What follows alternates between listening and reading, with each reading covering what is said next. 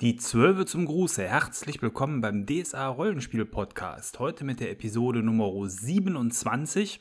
Und Thema ist, wie ihr gesehen habt, die Seelenernte. Der für mich aktuell gespielte Teil der Splitterdämmerung, der frisch zu Ende gemeistert ist. Und da möchte ich euch wie zuletzt auch an den Erkenntnissen äh, teilhaben lassen, um da mal ein wenig mehr Einsicht da hineinzugeben, wie man dieses Spiel vielleicht am besten meistern kann welche Stellen gut sind im Abenteuer, wo man vielleicht auch was verbessern muss. Und äh, ja, da würde ich sagen, starten wir mal wie gehabt äh, mit den Zahlen, Daten und Fakten erstmal zu diesem äh, Abenteuer, was, und das möchte ich schon mal vorwegnehmen, mir insgesamt äh, gut gefallen hat. Ähm, äh, aber äh, mit ein paar Einschränkungen. Da kommen wir dann natürlich gleich im Verlauf des Podcasts zu.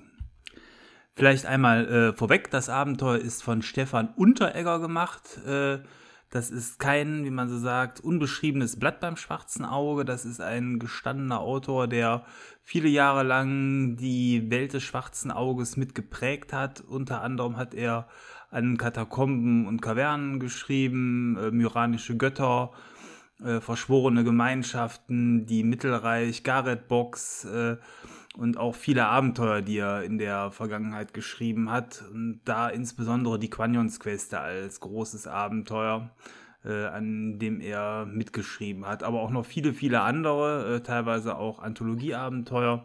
Und äh, Seelenernte ist dann, wenn man so will, erstmal der letzte Band, ähm, den er geschrieben hat.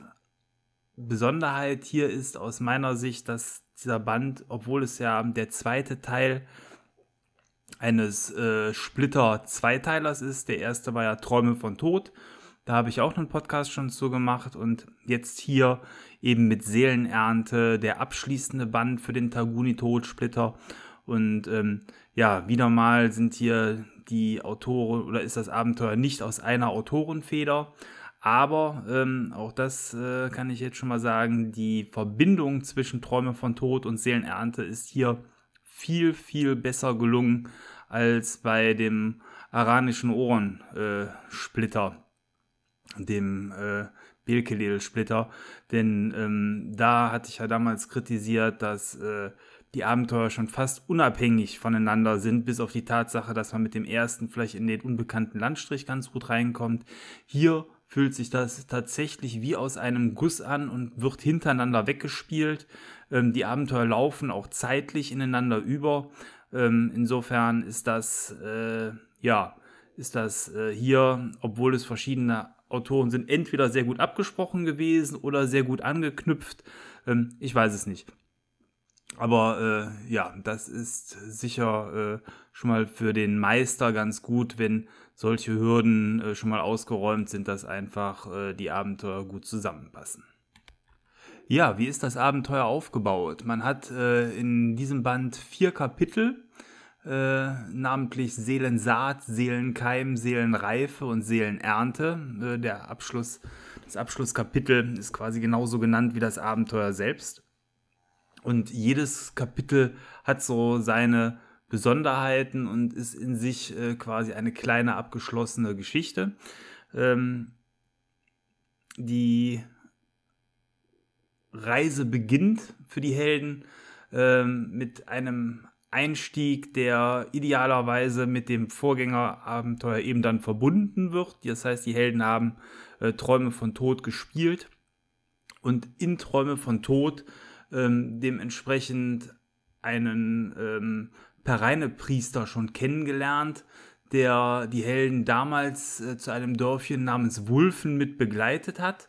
Und ähm, der ist dann damals in Wulfen geblieben und hat dort das Kloster Storkenfels ähm, wieder aufgebaut. Die Helden haben in Träume von Tod dieses Kloster im Wald gefunden, als die dem Druiden geholfen haben und das ist auch der Einstieg hier. Man bekommt ein Schreiben vom guten Perdan, das ist der Name des Priesters, und wird eingeladen nach Storkenfels, weil hier ähm, ein paar Dinge sind, äh, wo er darum bittet, dass man sich diese noch einmal anschaut. Und, ähm, und das ist dann äh, so ein sehr schöner, ich würde schon fast sagen, ruhiger Einstieg, denn ähm, das Abenteuer Träume von Tod endet ja mit der großen Schlacht am Erdheiligtum Al-Sul. Die Helden gehen dann in die Winterpause, äh, verbringen wahrscheinlich den Winter in Alzol und bekommen dann mit Frühlingserwachen die Nachricht äh, von Perdan. Und ähm, dem Abenteuer liegt ein Plan vom Kloster Storkenfels auch bei, sodass man auch hier die Helden sehr schön äh, an diesen zentralen Handlungsort äh, im Verlauf des Abenteuers dann auch heranführen kann. Im Kloster selber ist Perdan aber auch nicht mehr allein. Es ist ein äh, sogenannter Drei-Schwestern-Orden, der sich hier vereinigt hat. Das heißt, man hat äh, Pereine, Zar und Travia, die ähm, hier jetzt in diesem Kloster einen Hoffnungsschimmer in die schwarzen Lande tragen. Und die Bitte von Perdan, die erste, ist die, dass die Helden im Abenteuer ihm insofern äh, unterstützen, weil bestimmte Dinge, das ist ja immer üblich in so Abenteuern, eben nicht so laufen, äh, wie, äh, ja, wie man sich das vorstellt. Denn sein guter Freund, der Druide, den man auch schon in Träume von Tod kennenlernen konnte, ist verschwunden oder äh, meldet sich nicht mehr. Zandon, das ist der Name von dem Druiden, ähm, hat bisher regelmäßigen Kontakt zu ihm gehabt. Die haben sich auch so ein bisschen abgesprochen, weil das ja alles in dem Wald äh, des Druiden liegt, äh, dieses Kloster. Und das ist irgendwo abgebrochen. Und dann begeben sich die Helden auf die Suche nach Zandon, den man idealerweise auch in Träume von Tod schon kennen und äh, lieben gelernt hat und damit auch vielleicht auch ein persönliches Interesse von Seiten der Helden hat, dem nachzugehen. Und ähm, relativ schnell werden die Helden dann feststellen, dass da in diesem Wald rund um das Kloster irgendetwas ist, was komisch ist. Äh, die Helden werden in Kontakt zu Köhlern kommen. Diese Köhler sind bei uns im Abenteuer auch sehr gut angekommen, weil das eben so verschwurbelte Waldmenschen äh, sind. Die meisten Städter aus Wulfen halten nicht viel von denen, die sagen, die sind so zurückgezogen, die sind komisch. Und ähm, dann finden die Helden raus, dass es unter den Köhlern auch noch so quasi die Köhler-Köhler gibt.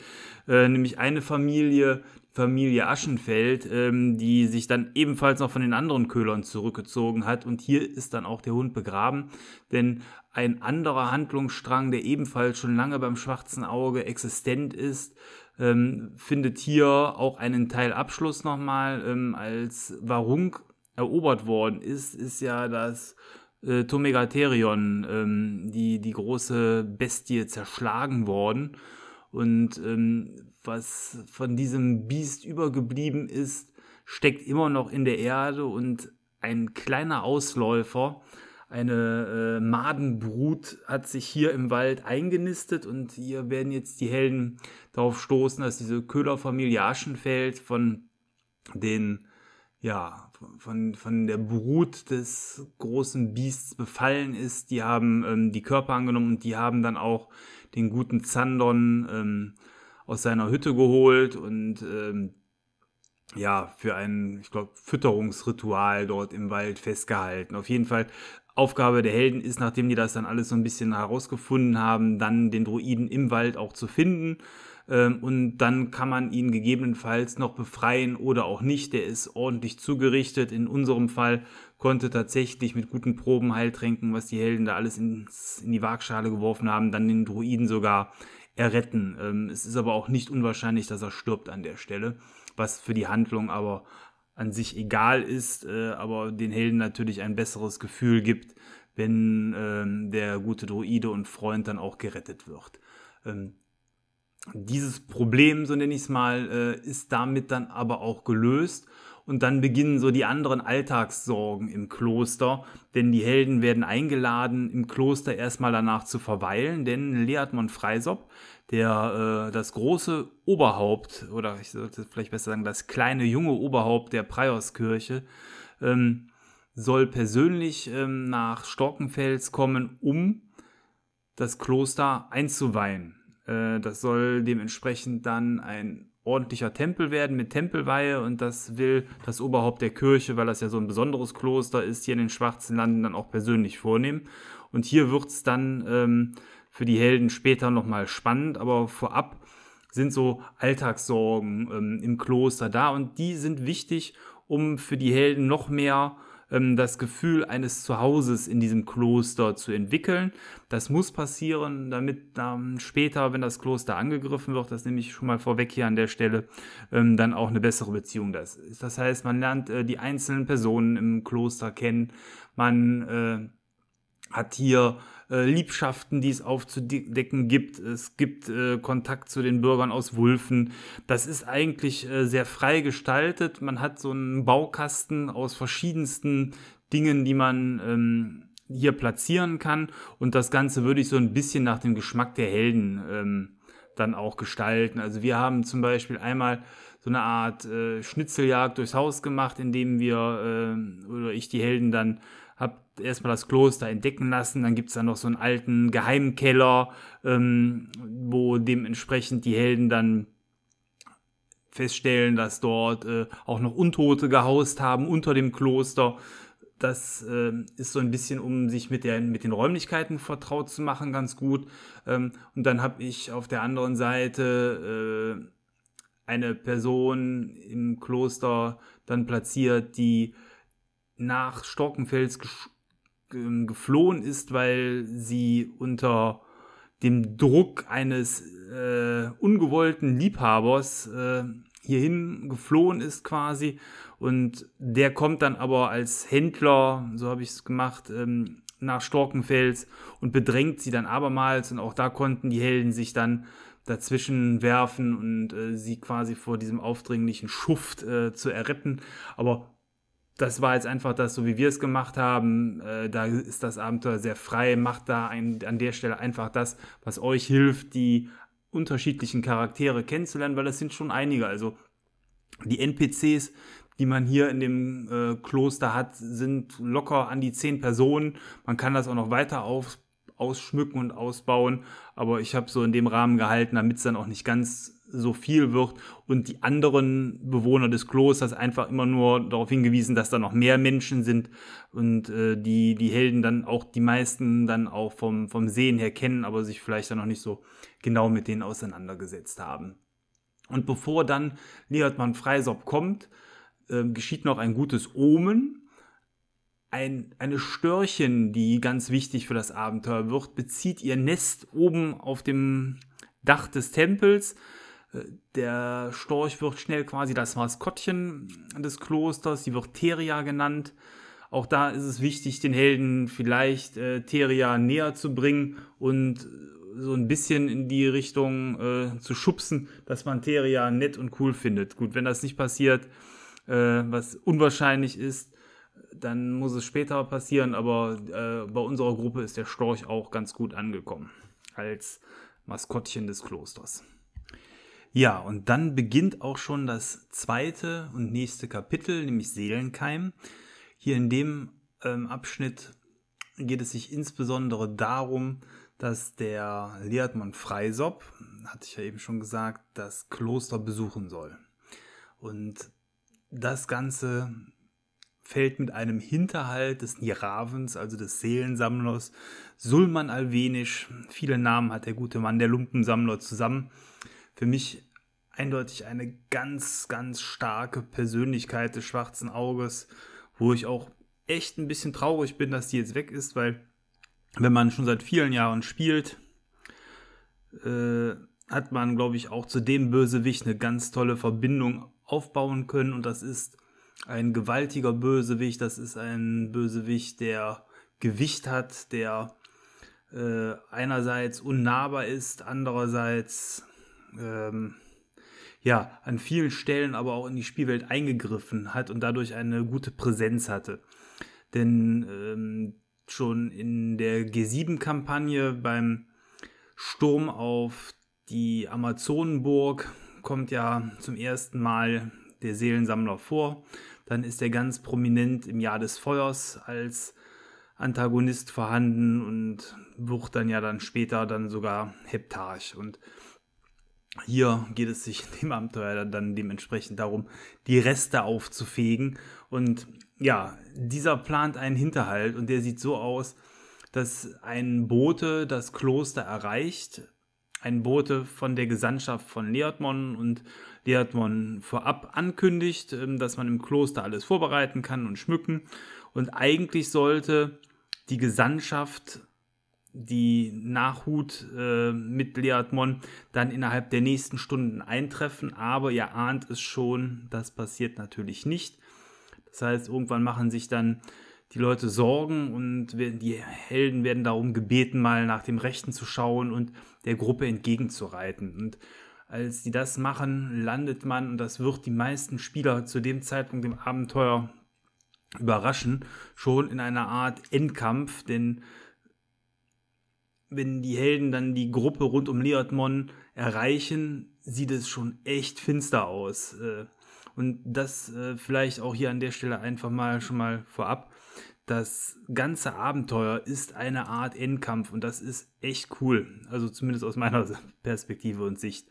Das erinnert mich auch so ein wenig an Star Wars Episode 6, wo ja der halbe Film nachher, die Schlacht um Endor und alles, was dazugehört, ein riesiger Endkampf ist, der der damaligen Trilogie, oder Trilogie, Entschuldigung, ähm, angemessen war.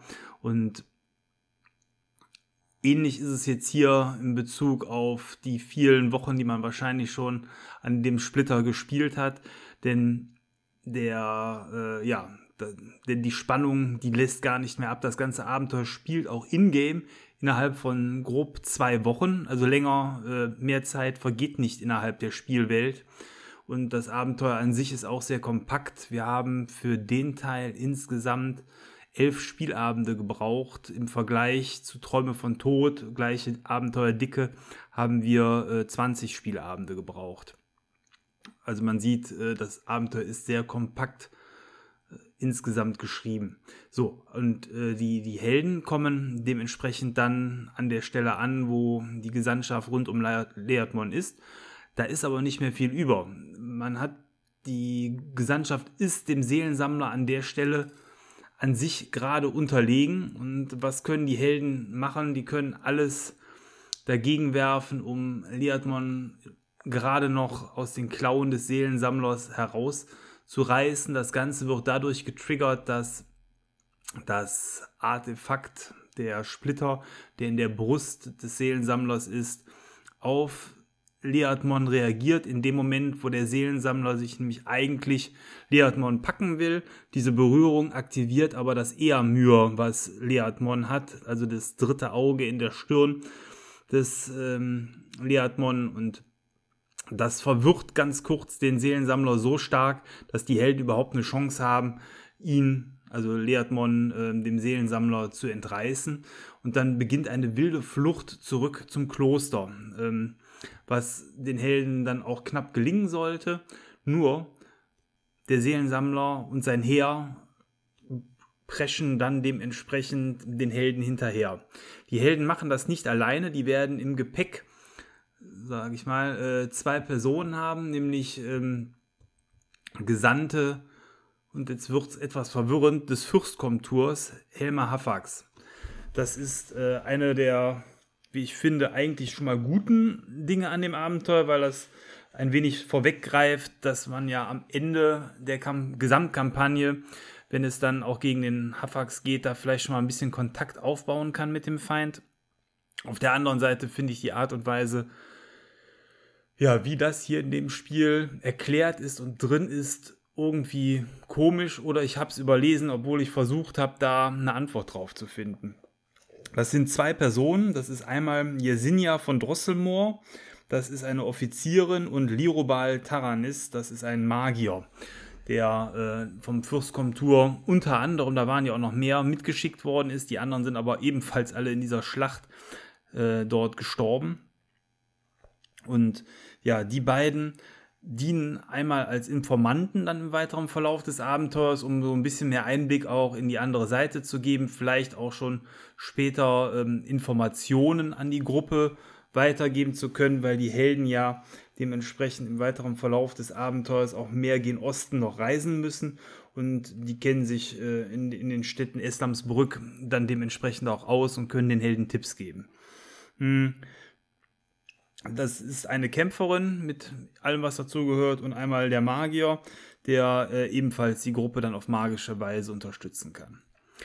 Die große Frage meiner Gruppe war, und ich kann die Frage verstehen, weil das habe ich mich auch gefragt, ist, warum zum Geier schickt der Helmer Hafax eine Gruppe seiner guten, jetzt vielleicht nicht besten Krieger, aber von sehr guten Kriegern mit Leatmon mit, um ihm Geleitschutz zu geben, dass er bei dem Kloster ankommt. Realistisch betrachtet ist Leatmon ja sowas wie der Anti-Heptarch für Helma Hafax. Er ist Oberhaupt einer Kirche, ganz hoher Würdenträger und damit sicher auch ein verhasstes Objekt, was ein Helma Hafax wahrscheinlich gerne ausmerzen würde. Dazu kommt, dass auch seine ganzen Gesandten, die er mitschickt, ich meine, wer in den schwarzen Landen groß geworden ist, der hält nicht allzu große Stücke auf die Zwölfe und auf die obersten Priester wahrscheinlich noch viel weniger. Ähm, also wird auch bei den Gesandten dort ordentlich Missgunst, Misstrauen und äh, vielleicht Unverständnis dann auch für Leatmon da sein. Ich habe mir das so erklärt, dass der Meisterstratege sich wahrscheinlich gedacht hat, der Feind meines Feindes ist mein Freund. Äh, und sich überlegt hat, okay, ich gucke, dass der Leatmon dort ankommt. Es ist wahrscheinlich einfacher aus Sicht von Hafax, sich irgendwann mal einem Leatmon zuzuwenden als einem Seelensammler. Das heißt, wenn der Seelensammler geschwächt ist, wenn das so kommt, dass äh, der Sulman Alvenisch beseitigt wird, dann hat Helmer Hafax leichteres Spiel mit, seinen, mit seinem Heer irgendwann in den Westen zu ziehen, anstatt dass er vielleicht noch von einem anderen Heptarchen daran gehindert wird. Aber ja, das steht alles nicht im Abenteuer drin. Es wird nicht erklärt, warum er diese Gesandtschaft mitschickt. Ähm, das verstehe ich nicht, weil das ist, glaube ich, schon eine wichtige Information für das Verständnis ähm, der Gruppe. Aber gut, also mit der Erklärung, die ich gerade ähm, genannt habe, konnte die Gruppe so halbwegs leben. Für, für, mich ist es das Beste, was mir eingefallen ist, warum er da die Leute mitschickt. Und ja, äh, insgesamt ist der Plan dann ja am Ende auch aufgegangen des Meisterstrategen, aber ich weiß nicht, ob das so wirklich ja, realistisch ist oder ob man da nicht hätte man sich was anderes einfallen lassen können, weil an sich fürs Abenteuer ist es an der Stelle erstmal irrelevant. Also es ist, also wenn, wenn eine Gesandtschaft jetzt nur von, ich sag mal, guten, gläubigen Pereine-Kriegern mitgegangen wäre, wäre für das Abenteuer bis auf die wenigen Informationen zu Eslamsbrück genauso verlaufen. Ähm, man hätte das theoretisch auch ändern können. Ähm, ich fand aber, wie eben schon angedeutet, ganz interessant, den Helden den ersten Kontakt überhaupt mit der Fürstkomturei zu geben, zumindest für unsere Gruppe den ersten Kontakt und damit schon mal ein wenig Foreshadowing für spätere Ereignisse zu geben. Und äh, zumindest bei uns hat der Lirobal, der Magier, das Abenteuer auch überlebt und der hat sich am Ende auch zurückgezogen. Ähm, da muss ich mal gucken, den könnte man natürlich dann auch wunderbar nochmal äh, im Abschluss der Splitterkampagne dann auf Seiten von Hafax vorkommen lassen. Genau. Na gut, äh, so viel erstmal äh, Exkurs da zu der Szene. Die Helden kommen dann also an, das Heer von Sulman zieht nach und eine gewaltige Belagerung rund um das Kloster setzt ein. Also der ähm, Sulman zieht alle Kräfte heran, die er aufbringen kann. Er hat ein Heer von sehr vielen Skeletten, was er mitgeführt hat. Ähm, ich glaube, die Zahl steht da irgendwo drin. Ich habe es mir gerade nicht gemerkt. Ich sage jetzt einfach mal 100, 150 Skelette, also eine wirkliche Übermacht an Untoten. Theoretisch kann er auch natürlich auch noch mehr erheben. Das kann man ja auch an die Spielstärke dementsprechend anpassen. Dazu kommen Dämonen, ähm, die er mit sich bringt. Einen untoten Drachen, ein echtes Biest. Und die Kraft des Splitters sorgt dann dafür, und das ist wieder so ein cooler Move, äh, den ich gerne mag in Abenteuern für ein abgeschlossenes Szenario. Der wirft eine Kuppel der Dunkelheit über das Kloster. Das heißt, ab dann, die, zu dem Zeitpunkt, als das Heer von Sulman kommt, sind die Helden erstmal im Kloster gefangen. Finsternis herrscht draußen. Es ist ein äh, unheimliches, äh, magisches Event, was dort gestartet worden ist vom Seelensammler und die Helden müssen mit der neuen Situation auch erstmal zurück, äh, zurechtkommen. Und der Sulman verliert auch keine Zeit. Er schickt direkt Morkane, das sind so Geister, äh, nicht Geister, das sind äh, Dämonen in das Kloster und die hm, fahren in verschiedene Personen des Klosters ein. Also in Leute, die die Helden vorab, da hatte ich ja eben gesagt, es ist wichtig, dass die Helden so ein bisschen die Leute kennenlernen und vielleicht auch Freundschaften aufbauen, in die hinein und äh, macht dann böse Dinge durch die Hand von ja, lieben Leuten. Und das ist so ein klassisches Spiel, dass man einen Täter sucht. Man weiß am Anfang nicht, woher kommt das, wer ist hier der Verräter innerhalb der eigenen Mauern. Und da hatten die Helden auf jeden Fall sehr viel Spaß und Freude daran, das zu ergründen und auch äh, zu entschlüsseln. Das ist so ein äh, Hauptstorystrang dann innerhalb der Klostermauern in diesem Kapitel. Und dann rund um Leatmon, der ist durch das Erwecken des Eamyrs äh, erstmal außer Gefecht gesetzt. Er kann nicht mehr gucken, er ist blind, er ist sehr erschöpft und die Helden müssen sich darum kümmern. Das heißt, man kann die kampfstarken Helden daran setzen, das Kloster zu verteidigen und die Helden, die vielleicht mehr auf gesellschaftliche Talente aus sind, ähm, sich um den Neatmon kümmern lassen. Und beides ist sehr wichtig fürs Spiel. Also es sind äh, für die Helden wahrscheinlich dann auch befriedigende Tätigkeiten. Denn Leatmon kann ähm, durch, durch diese Verbindung, die stattgefunden hat, jetzt mit dem Sulman, durch die Berührung, teilweise in seinen Erinnerungen herumwühlen, die sich in Träumen manifestieren und dadurch den Helden äh, Einblicke in den Feind geben. Und andererseits eben die kämpfenden Helden können Welle um Welle zurückschlagen, die auf das Kloster anbrandet. Hier äh, gibt es verschiedene Möglichkeiten, auch man kann normale Skelette nehmen. Es gibt verschiedene Vorschläge für Dämonen, die angreifen. Es gibt so coole Spinnendämonen, die für ein wenig Chaos sorgen können. Das hat die Helden also ordentlich auf Trab gehalten. Und Gleichzeitig ist es so, dass die Helden darauf hoffen, dass ja irgendwann diese Kuppel verschwindet, was aber, kann ich auch hier spoilern, nicht, nicht passieren wird, so ohne weiteres. Das heißt, die werden irgendwann aus dem Kloster ausbrechen müssen, äh, stellen aber auch gleichzeitig fest, dass der große Angriff auf das Kloster erstmal ausbleibt.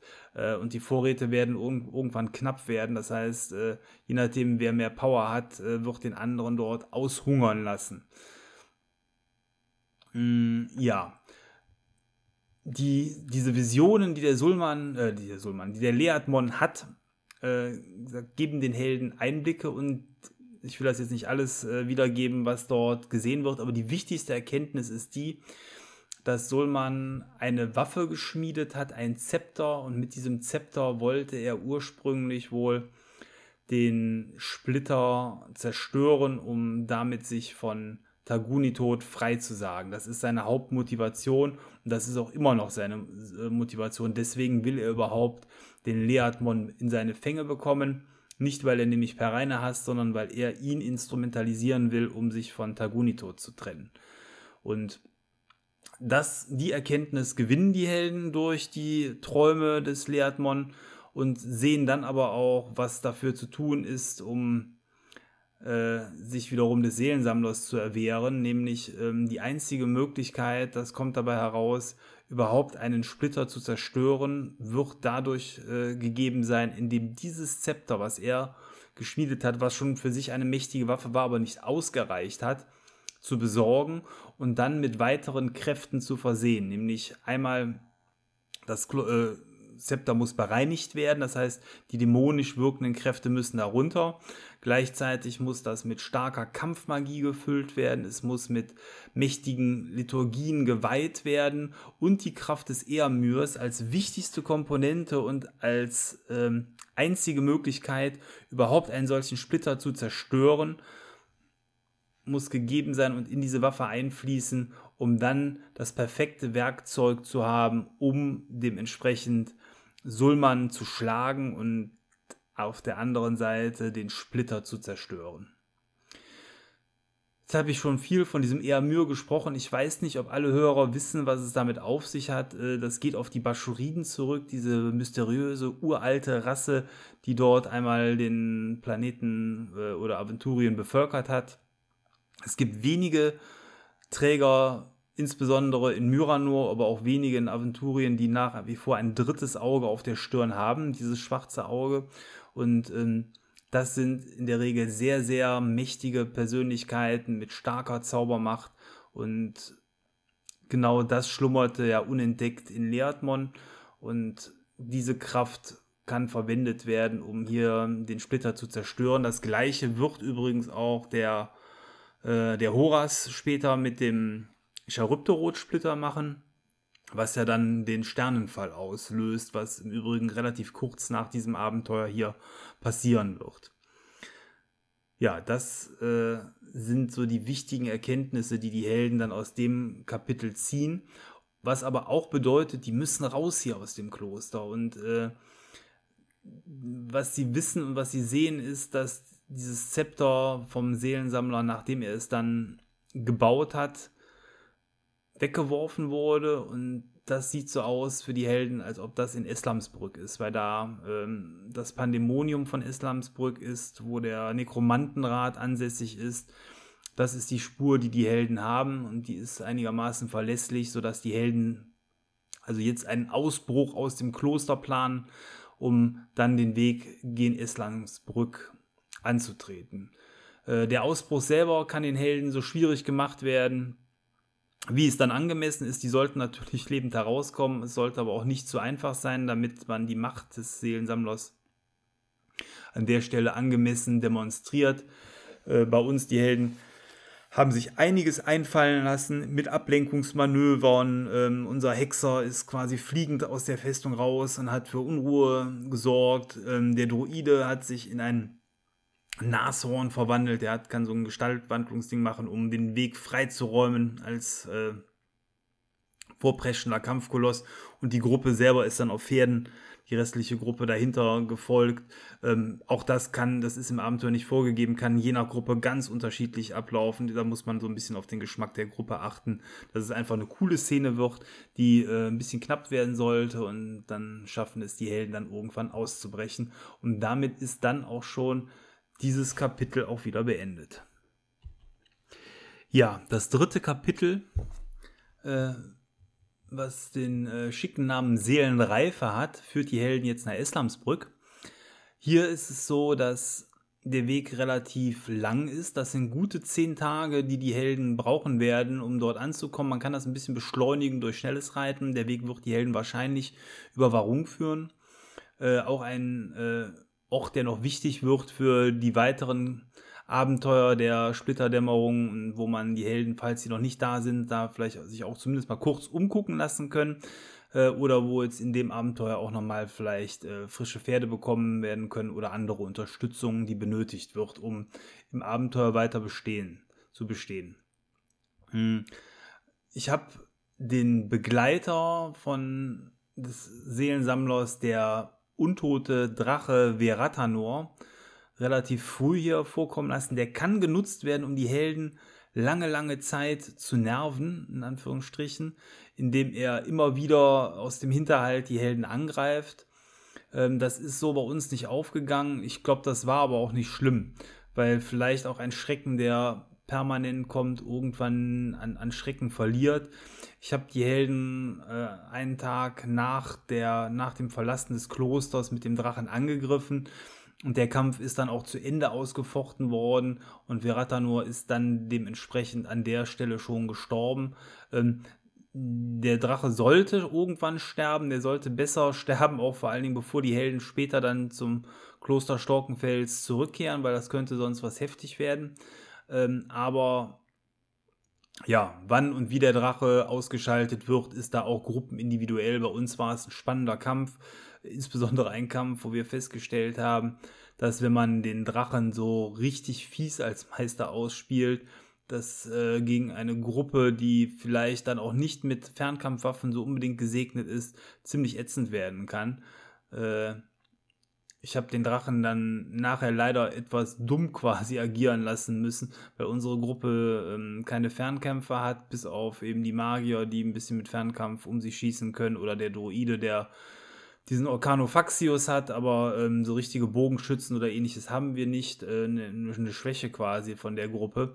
Das hat aber dann auch dazu geführt, dass äh, die hohe Geschwindigkeit des Drachens äh, und ähm, die Angriffsreichweite, die er hat, eigentlich dazu geführt hätte, dass, wenn er das clever gemacht hätte, die Helden ihn gar nicht hätten erreichen können und er die Gruppe damit ausradiert, äh, mag vielleicht dann spielerisch so korrekt ausgespielt sein, aber ist, wie ihr euch denken könnt, nicht unbedingt motivierend.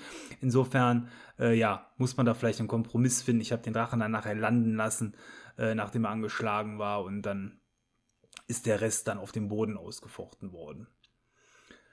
Äh, ja, wie eben schon gesagt, Warung ist dann im Anschluss auch eine gute Möglichkeit, um nochmal Ressourcen äh, aufzutanken, vielleicht Heiltränke sich einzupacken und ähnliches. Und dann geht es auch schon nach Islamsbrück weiter.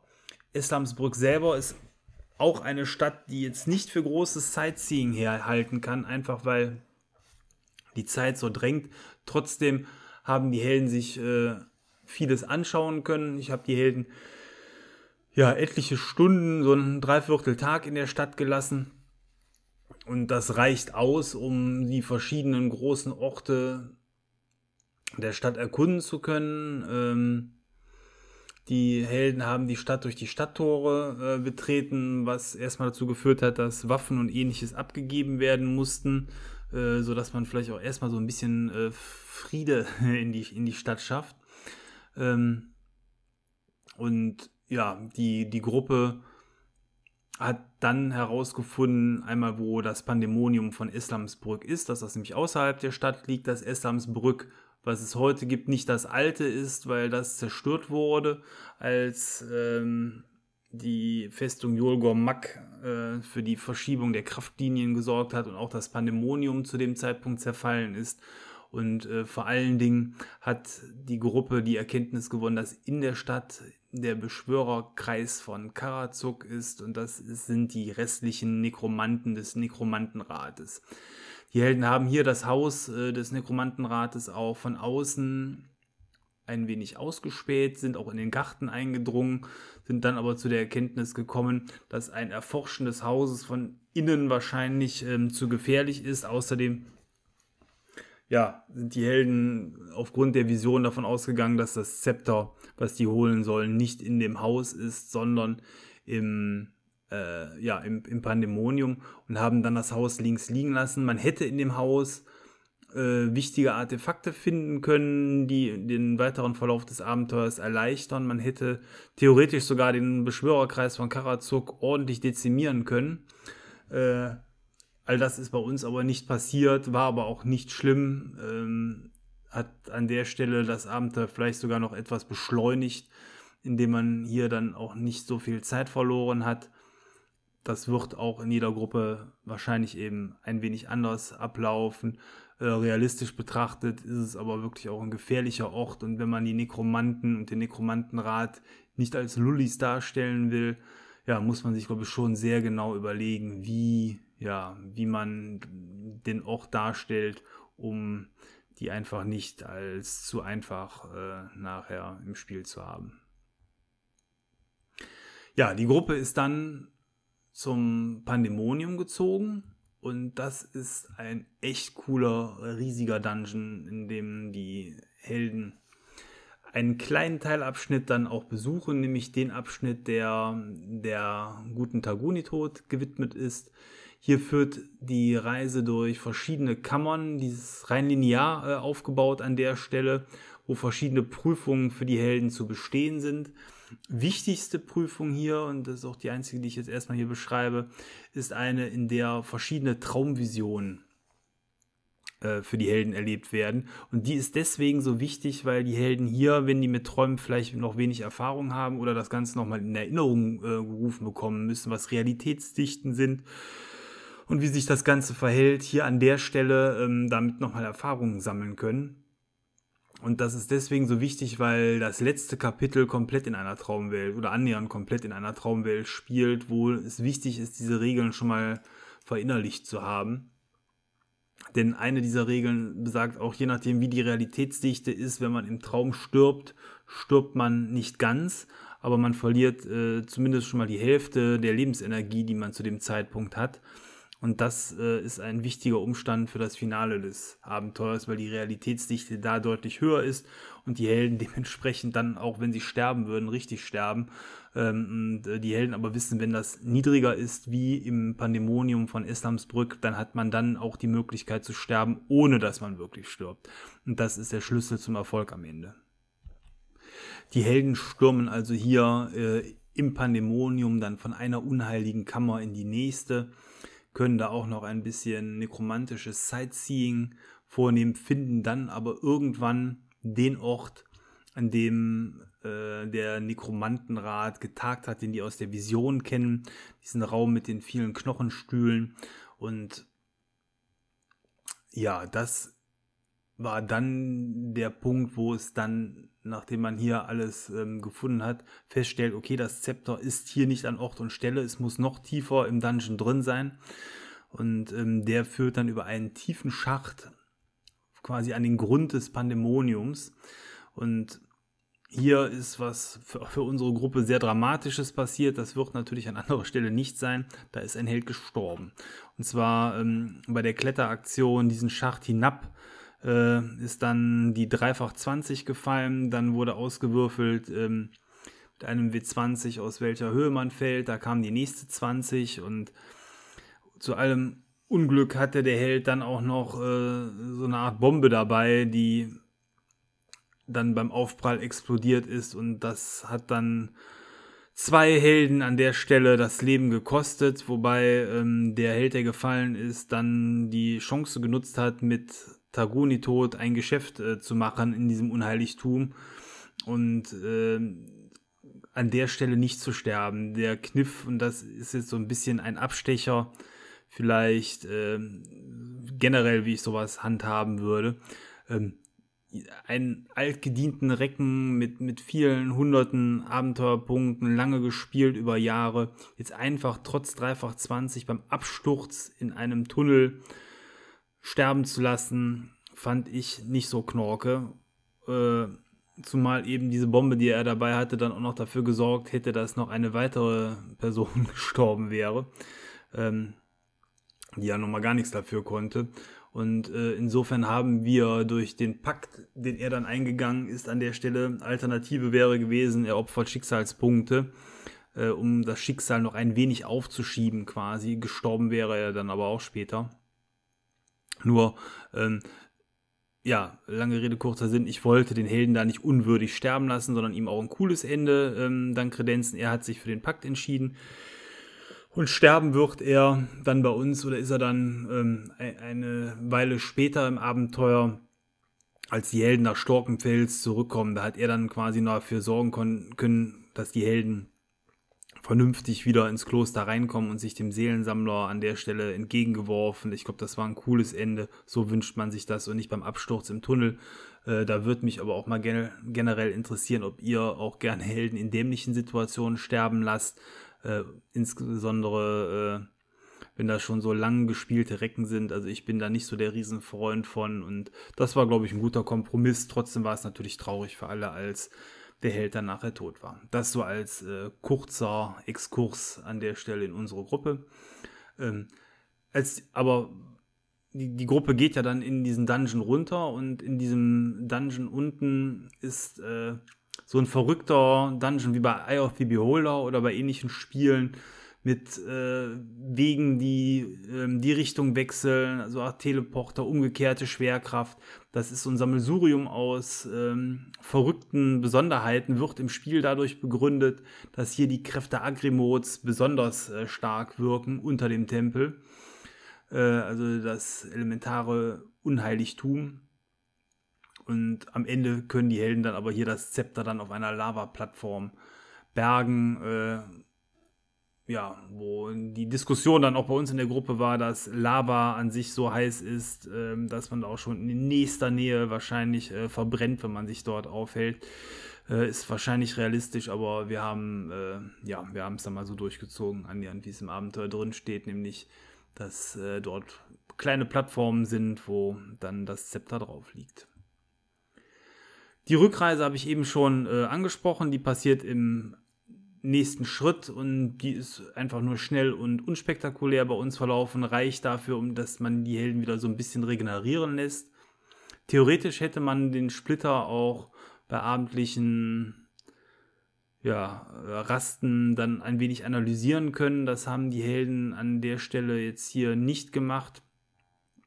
Ist aber bei uns in der Gruppe auch nicht ganz so dramatisch gewesen, weil sowieso keiner von uns in Arkanovi gekonnt hätte und ähm, insofern der Arkanovi dann von dem Nirobal nachher gesprochen wird, der dementsprechend dann die, die magische Komponente auf das Zepter gegeben hat. Äh, ja, und ähm, die, genau, wichtig ist hier an der Stelle noch, äh, man muss sich überlegen, die Gruppe muss eben alle Möglichkeiten haben. Die muss die Möglichkeit haben, die Liturgie darauf zu geben, das, den Arkanovi zu geben und die dämonische Reinigung zu vollziehen.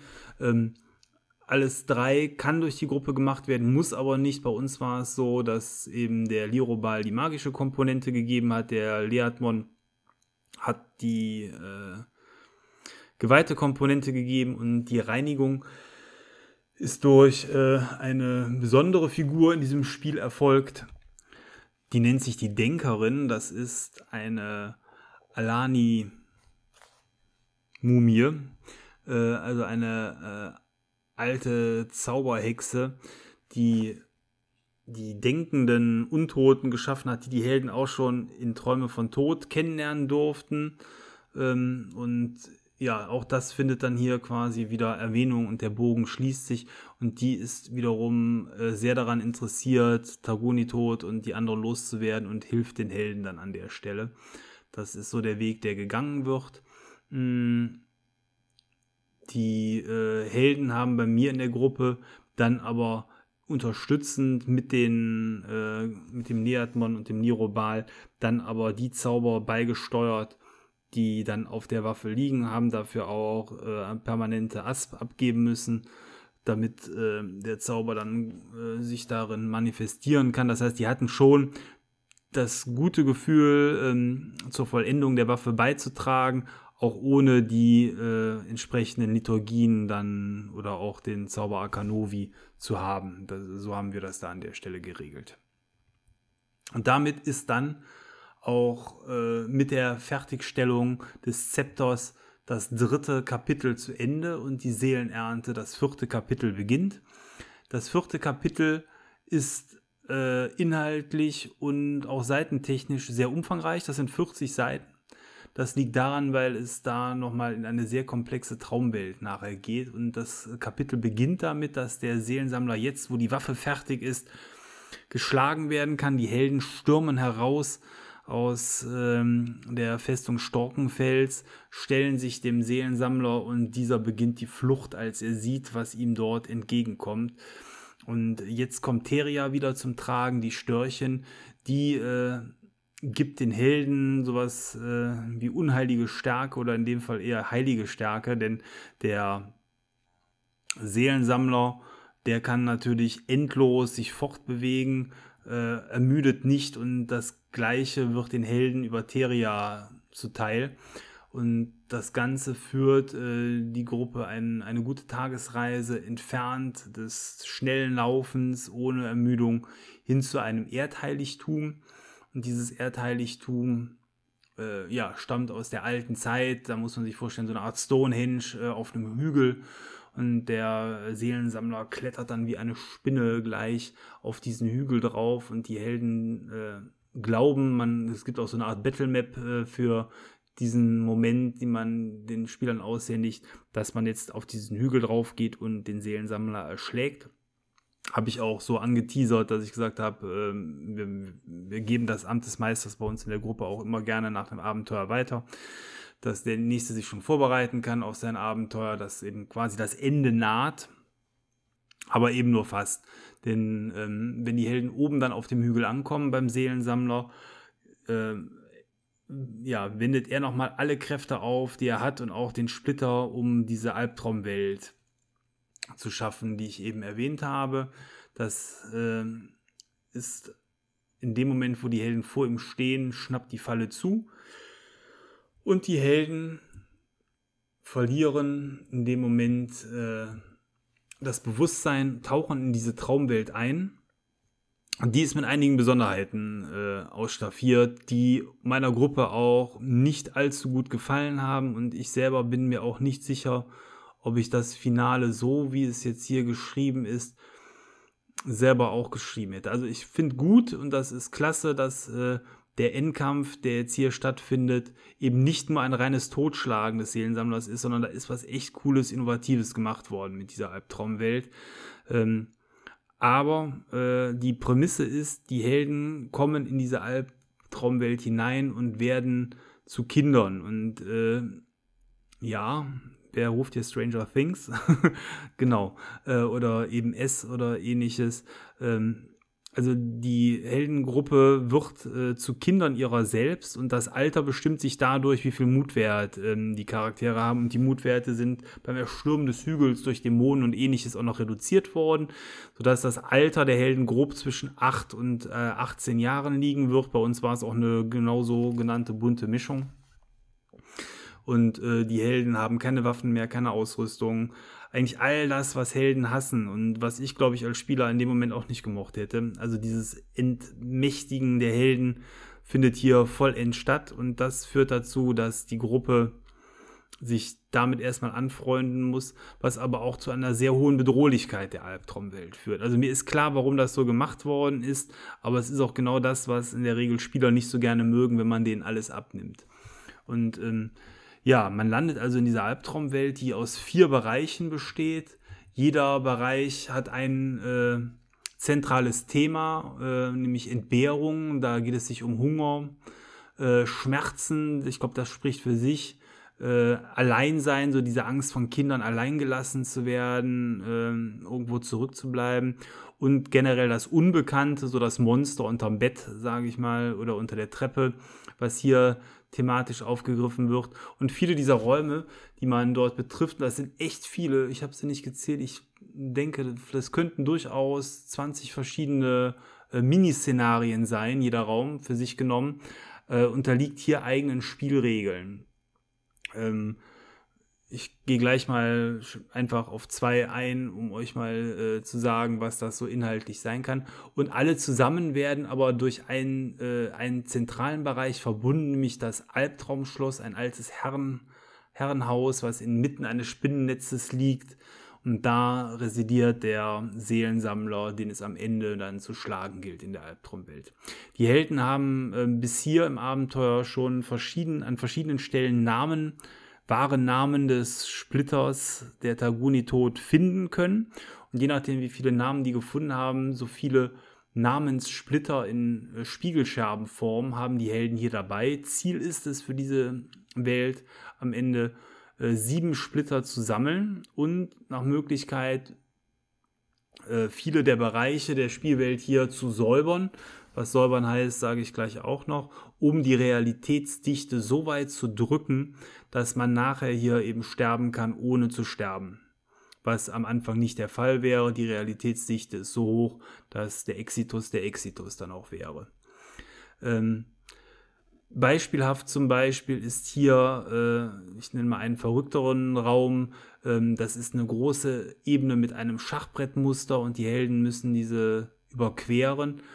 Und äh, je nachdem, wie die da drauf treten, bestimmt das, äh, ob die durch diese Schachbrettmuster durchfallen äh, und dann in den Tod stürzen würden oder diese Fläche übertreten können.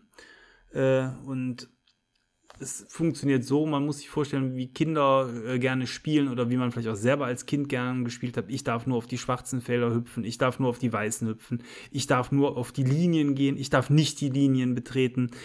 Eben verschiedene Spielregeln und der, der Kniff ist, die Helden müssen sich genau das überlegen, aber jeder darf ähm, auch eine Art nur einmal nehmen. Das heißt, wenn der erste Held sich jetzt überlegt und meint, gefunden zu haben, wie man darüber kann, indem man nur auf die schwarzen Felder tritt und der nächste tut es ihm gleich, merkt er wieder, wie der Boden unter ihm wegsackt und ähm, er so nicht gehen kann.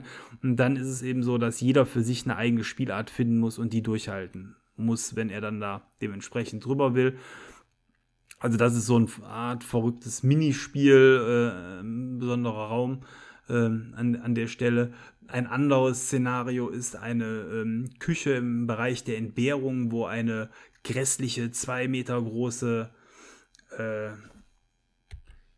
ja, wo eine zwei Schritt große Köchin mh, hm, hinter dem Herd steht und äh, ein, ein Kind mit zugenähten Augen und zugenähtem Mund ja als Knecht durch die Gegend schubst.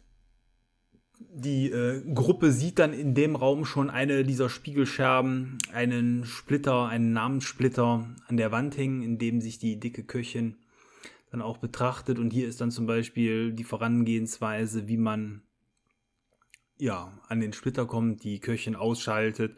Das wäre so eine andere Herausforderung. Das Schwierige ist eben, die Helden haben total reduzierte Werte dadurch, dass sie Kinder sind. Die sind also sehr geschwächt. Sie haben nicht nur keine Waffen, die haben auch nicht mehr ihre echten Heldenwerte. Die sind also in der Regel äh, auf bestimmte Max-Werte äh, entsprechend des Alters reduziert. Und ja, da muss man dann schon mal überlegen, wie man da äh, vor sich geht, ob man die alte ins Feuer schubst oder ob man die versucht, äh, mit den schon mitgebrachten Spiegelscherben äh, zu erstechen. Äh, da gibt es eben die verschiedensten Dinge, die man äh, da beachten kann an der Stelle. Insgesamt haben wir in dieser Albtraumwelt äh, ja gute vier Spieltage verbracht. Und ähm, das ist schon sehr lang, eben weil die Helden nicht ihre echten Helden spielen. Und am Ende war es die Gruppe auch ein bisschen leid, tatsächlich in dieser äh, Welt zu sein und in jedem Raum auf neue verrückte Spiele eingehen zu müssen. Äh, es hat der Gruppe natürlich trotzdem Spaß gemacht, aber irgendwie war der Abschnitt vielleicht zu lang und äh, man hätte das äh, kompakter schreiben können, vielleicht nicht so ausufern. 40 Seiten sind es im, im, Abenteuer, was es auch für mich unglaublich schwierig gemacht hat. Ähm, sich da vorzubereiten, weil jeder Raum mit seinen verrückten anderen Regeln, also ich kann mir das nicht alles merken. Äh, ich habe das drei, vier Mal alles gelesen und dann man hat so den Überblick, aber man muss schon bei jedem Raum dann nochmal individuell immer reingucken, was man dann jetzt hier gerade wie, wo, mit welchen Werten machen muss. Äh, ja, das macht es nicht einfacher, zumal, und das ist auch eben so, die Helden können sich da frei bewegen. Das heißt, ich weiß noch nicht mal, welche von den 40 Seiten ich im Detail vorbereiten muss. Äh, ab dem zweiten Spielabend ist das so ein bisschen eingeschränkter, da kann man es besser absehen, aber insbesondere der erste Spielabend, da weiß man gar nicht, wo die Helden starten in dieser äh, recht großen Welt. Ja, aber äh, am Ende nach vier Tagen war es dann geschafft, alle Scherben waren eingesammelt. Man hat im zentralen Schloss das Avatar-Abbild des Seelensammlers mit den Spiegelscherben, das ist die einzige Waffe, die ihn verletzen kann, ähm, abmurksen können und dann dachten die Helden, kämen sie ja raus, aber sie kamen nicht raus. Also die Erkenntnis, dass man wirklich sterben muss, um hier rauszukommen, ist in dem Moment bei uns in der Gruppe auch erst so richtig gefallen. Äh, und dann haben sie sich dann gemeinschaftlich kollektiv von einer Hängebrücke in die Tiefe gestürzt äh, und sind dann aus dem Albtraum erwacht, um dann eben das quasi nachgelagerte echte Finale des Abenteuers zu erleben was dann aber eher kompakt ist. Die Helden stehen so, wie sie eingeschlafen sind, direkt vor dem mittlerweile sehr geschwächten Seelensammler, können dann in einem kurzen Kampf, der hat nicht allzu lang gedauert, der hat zwar recht gut pariert bei, bei mir, ich habe gut gewürfelt, aber nach äh, vier, fünf Kampfrunden war dann irgendwann der finale Schlag gesetzt. Ähm, das Zepter, was aufgeladen ist mit der ganzen Energie, konnte seine Kraft entladen, geführt äh, durch unseren Golgariten in der Gruppe. Äh, dann mit eben doppeltem Schaden und allem, was dazugehört, äh, dann den Splitter zerschlagen. Und dann, da werden sich die Spieler dann nochmal freuen, war immer noch nicht Schluss. Denn durch das Zerschlagen des Splitters ist hier an der Stelle ein Unheiligtum äh, oder ein, ein äh, Pandem, nee, wie heißt es? Äh, ein, eine Pforte des Grauens entstanden, die direkt in die Niederhöllen führt. Und diese Pforte des Grauens an der Stelle äh, lässt die Spieler erahnen, dass wenn die, die diese Pforte jetzt an der Stelle nicht schließen, nachdem der Seelensammler gerade gestorben ist, äh, dazu führen wird, dass Horden von Dämonen aus Tagunitos Sphäre dafür sorgen werden, dass sie hier an der Stelle in Aventurien reinkommen. Und äh, man sieht sogar in der weiten Ferne eine, äh, wie ist es hier genannt, eine, eine weiße Frauengestalt, die äh, von einem Knochenthron sich erhebt. Äh, das soll wahrscheinlich dann Taguni-Tod sein und die will man mal erst recht nicht in Aventurien haben. Und dann haben die Helden die Möglichkeit, je nach äh, Kraft und Stärke entweder hier zu fliehen oder versuchen, diese Pforte zu schließen. Äh, beides ist eine valide Option, denn ähm, die Störche, die die Helden ja bis hierhin begleitet haben, die würden, das wissen die Helden aber nicht, ansonsten unter starken Verlusten diese Pforte auch schließen. Dann wäre es aber, wenn man so will, nicht das gute Ende des Abenteuers. Äh, das gute Ende kann nur erzielt werden, indem die Helden selber schnell versuchen, diese Pforte zu schließen. Man hat äh, 100 Kampfrunden, die das äh, an sich dauern würde, bis die Störche eingreifen. Äh, alles, was schneller passiert, sorgt dafür, dass ähm, das Ergebnis dann am Ende besser wird für die Helden. Und ähm, ja, hier kann alles genutzt werden, um auf diese, auf diese Pforte des Grauens einzuschlagen, was irgendwie Sinn macht. Das kann, kann starke Kampfmagie sein, das kann können Antimagie sein, das kann, können Liturgien sein. Das Einzige, was eben nicht funktioniert, sind profane Angriffe, wobei da die meisten in der Gruppe dann auch was zu beitragen konnten. Äh, ja, und dann ist es meiner Gruppe tatsächlich relativ zügig sogar gelungen, die Pforte zu schließen. Äh, wenn es sich länger hinzieht, nach 20 Kampfrunden kommen die ersten Dämonen an den Riss heran und versuchen herauszuquälen.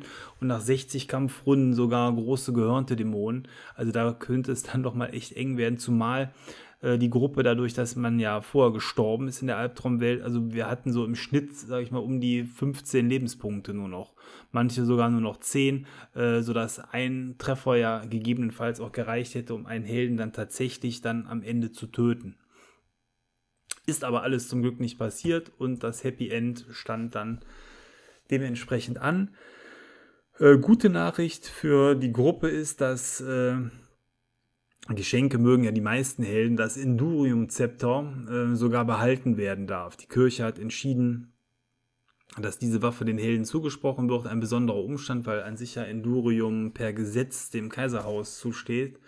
Äh, und dann hat die Gruppe entweder die Möglichkeit, das Zepter an sich für sich zu nutzen, entweder äh, das Zepter quasi klein zu machen und damit persönliche Endurium-Waffen für jeden Helden ähm, herzustellen dann wird aber das äh, ja, schicksalsträchtige Artefakt damit kaputt gemacht. Oder, und das verstehe ich gar nicht, das Ding zu verkaufen für lächerliche 10.000 Dukaten. Ihr erinnert euch noch, äh, wie äh, zuletzt in dem Aranien-Abenteuer mit riesigen Beträgen 90.000 für einen Attentäter äh, um sich geschmissen worden ist. Und hier soll so eine mächtige Endurium-Waffe dann für 10.000 verscherbelt werden.